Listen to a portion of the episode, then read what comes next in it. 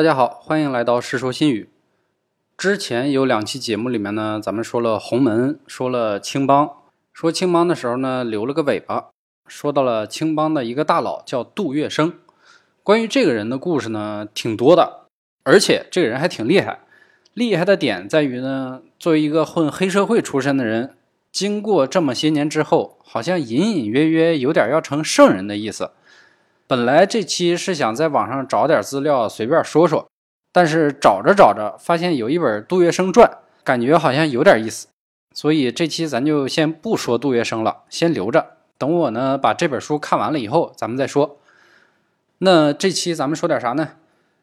你们还记不记得之前说七夕的那期节目里边我提到的一个事儿？话说当年七夕节和情人节其实没啥关系，当年的名字叫做乞巧节。在这一天，女的要拜织女去祈求心灵手巧，男的要拜魁星，为的是呢能写出好文章。在《三侠五义》这本书里边呢，说包拯就是魁星下凡。当时咱们就说到这儿，今天就接着这个继续往下说。先说说这个魁星，魁星是中国古代神话里边的一个星宿。一说到星宿的话，大家应该最先想到的就是二十八星宿。因为这个可能是最有名的了。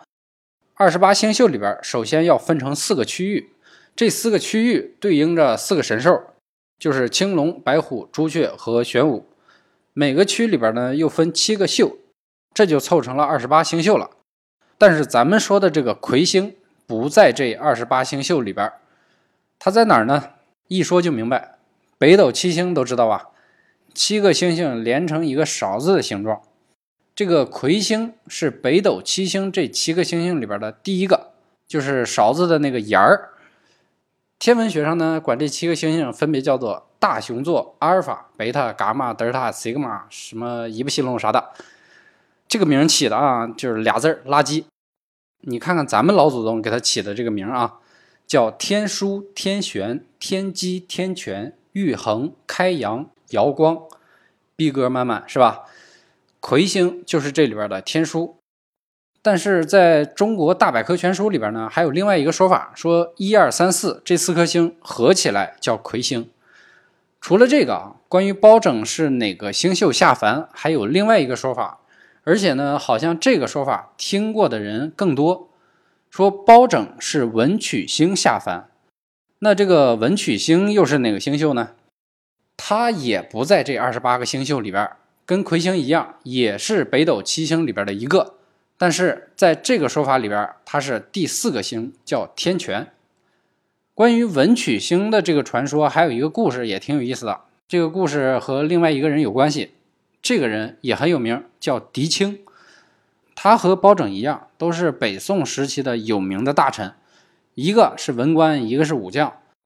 关于包拯的故事，咱们就熟悉很多了，既有电影，又有电视剧。还有评书什么的，有感兴趣的呢，可以去听一听评书，叫《包公案》，也是挺有意思的。相对于包大人来说，这个狄青的知名度还是差着一截儿。咱们呢就先简单介绍一下，狄青是山西人，小时候家里也比较穷，但是狄青从小体格就好，而且用东北话说，还是一个讲究人。十六岁的时候呢，和他哥一起出去跟人家打仗，就是聚众斗殴嘛。结果就出事了，警察叔叔要抓人，咋整啊？狄青为了不连累兄弟和家里人，就把所有的事儿都自己给扛下来了。赶的也是巧，正好这时候军队缺人，被抓的这些犯人都得去充军，所以狄青也就跟着进了军队了。《水浒传》的故事大家都知道是吧？宋朝那时候，如果说是充军发配，是要刺字的，就是在脸上整个纹身。这个刑罚其实早在周朝的时候就有，最早的时候特别狠，直接用刀刻，后来呢才改用了针去刺。所以狄青在充军的时候脸上也是有这个纹身的。但是狄青和宋江、李逵啥的这种长得不太一样，这些人都比较黑，刺字之后啊看着没那么明显。狄青长得特别白净，是个小白脸放到现在的话，那就是鲜肉类型的偶像派。脸上这个纹身啊，看着就很明显。但是呢，你别看狄青长得白净，打仗是个好手。在这方面，如果说去衡量的话，那妥妥的是个实力派。所以在军营里边呢，一路杀过来，这个军旅生涯还是挺顺利的。到了三十岁的时候，就当上了延安的指挥使，基本上就是这个地方的最高军事长官了。有人就说了，说十六岁就已经去充军了，三十岁才当上这种官，这十四年混成这样，还能叫顺利？但是各位别忘了，宋朝是个重文轻武的朝代，而且呢，狄青最开始的身份还是个配军。能发展成这样就已经很不错了。那总出去打仗的话，经常见到的都是啥人呢？肯定是那些像李逵那样的大老粗啊。狄青这长相就成问题了，总是被敌人嘲笑。那狄青也很郁闷呢。妈的，老子明明可以靠脸吃饭，但是现在出来靠才华混，还被别人嘲笑。你说这上哪说理去？所以就有人给他出主意了，说这么着，人家不是说觉得你长得不够猛吗？你呢？干脆就整个吓人的面具给戴上，又有神秘感，他又吓人。你看这多好！狄青一听，觉得这主意可以啊。后来就找了一个人做了一副铜面具，这效果立马就出来了。敌人一见面就懵了，说这啥情况？看不着表情，也不说话，上来就是干，还挺猛。所以狄青这名声就打出来了。外边这些人啊，一听说有个戴面具的大哥打仗贼猛，以为是天神下凡了，直接就给吓住了。所以，当时的宋朝皇帝宋仁宗赵祯就给了这么一句评语，说：“卿有威名，贼当畏其来，朕之关张。”意思就是呢，狄青很牛逼，敌人都害怕他，简直就是朕的关羽张飞啊。但是，就是这么个牛人，咱们对他呢都不怎么熟悉，主要是因为在很多的文学作品里边，狄青被写成了一个反面角色。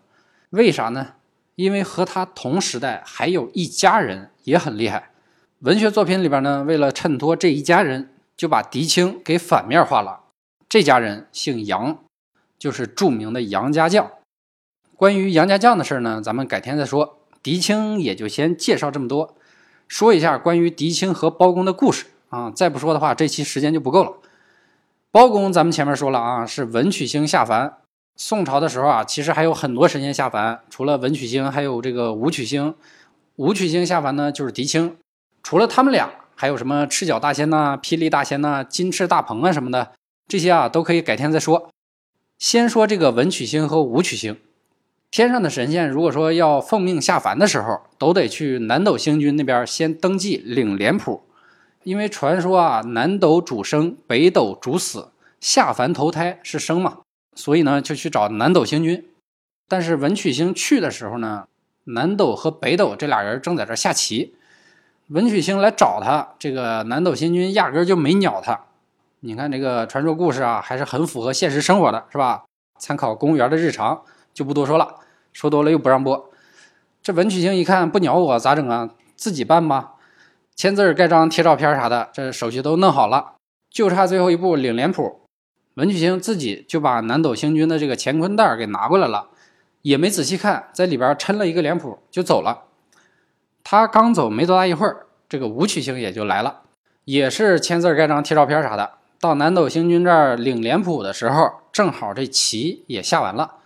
本来这个南斗星君呢说要给武曲星拿一个武士的脸谱，结果找了半天呢发现没有了，心说拉倒吧，随便拿一个，然后就拿了一个文人的脸谱给他了。你看这个办事态度是吧？还是参考公务员的日常。结果呢，这俩人下凡投胎之后。本来练武的狄青应该是个黑脸从文的包拯呢应该是个白脸结果就因为这个下棋，俩人就给生反了。书生样的就去做了武将，武将脸的反倒是当了文官。当然这些都是传说故事，真的假的呢也不重要，说出来就是给大家添个乐呵。我这么一说，你这么一听，前面提到的那些传说故事，如果各位有兴趣，咱们改天找个机会再好好唠唠。今天呢就先说到这儿。下期再见。